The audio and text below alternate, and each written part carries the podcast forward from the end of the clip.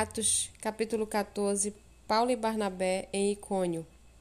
Em Icônio, Paulo e Barnabé entraram juntos na sinagoga judaica e falaram de tal modo que veio a crer grande multidão, tanto de judeus como de gregos.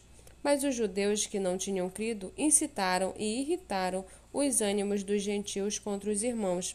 Entretanto, Paulo e Barnabé ficaram bastante tempo em Icônio, falando ousadamente no Senhor, o qual confirmava a palavra da sua graça, concedendo que, por mão deles, se fizessem sinais e prodígios.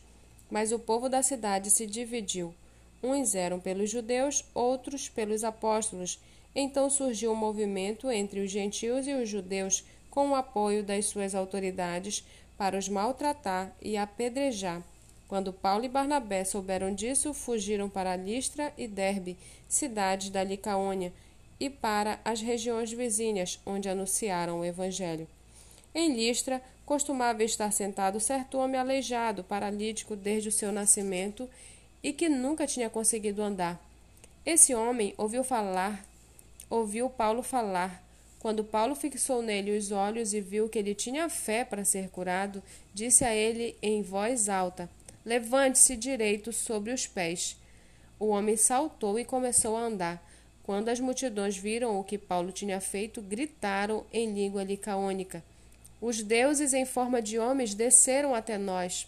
A Barnabé chamavam Júpiter e a Paulo Mercúrio, porque este era o principal portador da palavra. O sacerdote de Júpiter, cujo templo estava em frente da cidade, trazendo touros e grinaldas para junto dos portões da cidade, queria oferecer um sacrifício juntamente com a multidão.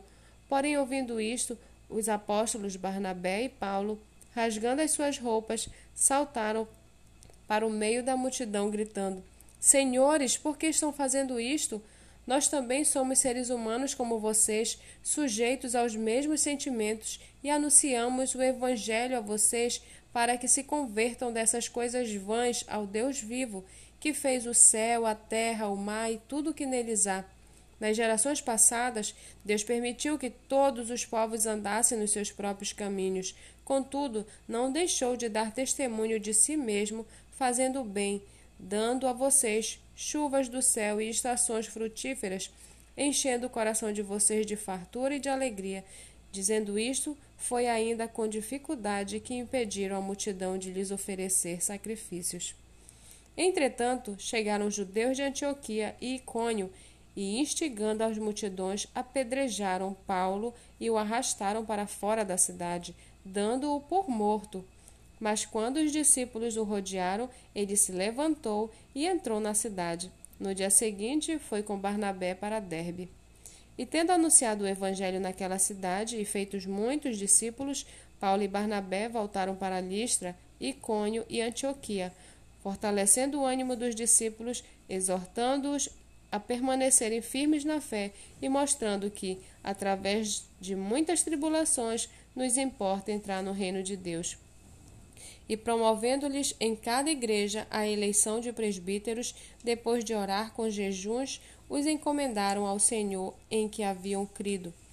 Atravessando a Pisídia, Paulo e Barnabé se dirigiram a Panfilha e, tendo anunciado a palavra em Perge, foram para Atalha e dali navegaram para Antioquia, onde tinham sido recomendados a graça de Deus para a obra que agora tinham terminado. Quando chegaram a Antioquia, reuniram a igreja e relataram tudo o que Deus havia feito com eles e como tinha aberto aos gentios a porta da fé, e permaneceram muito tempo com os discípulos.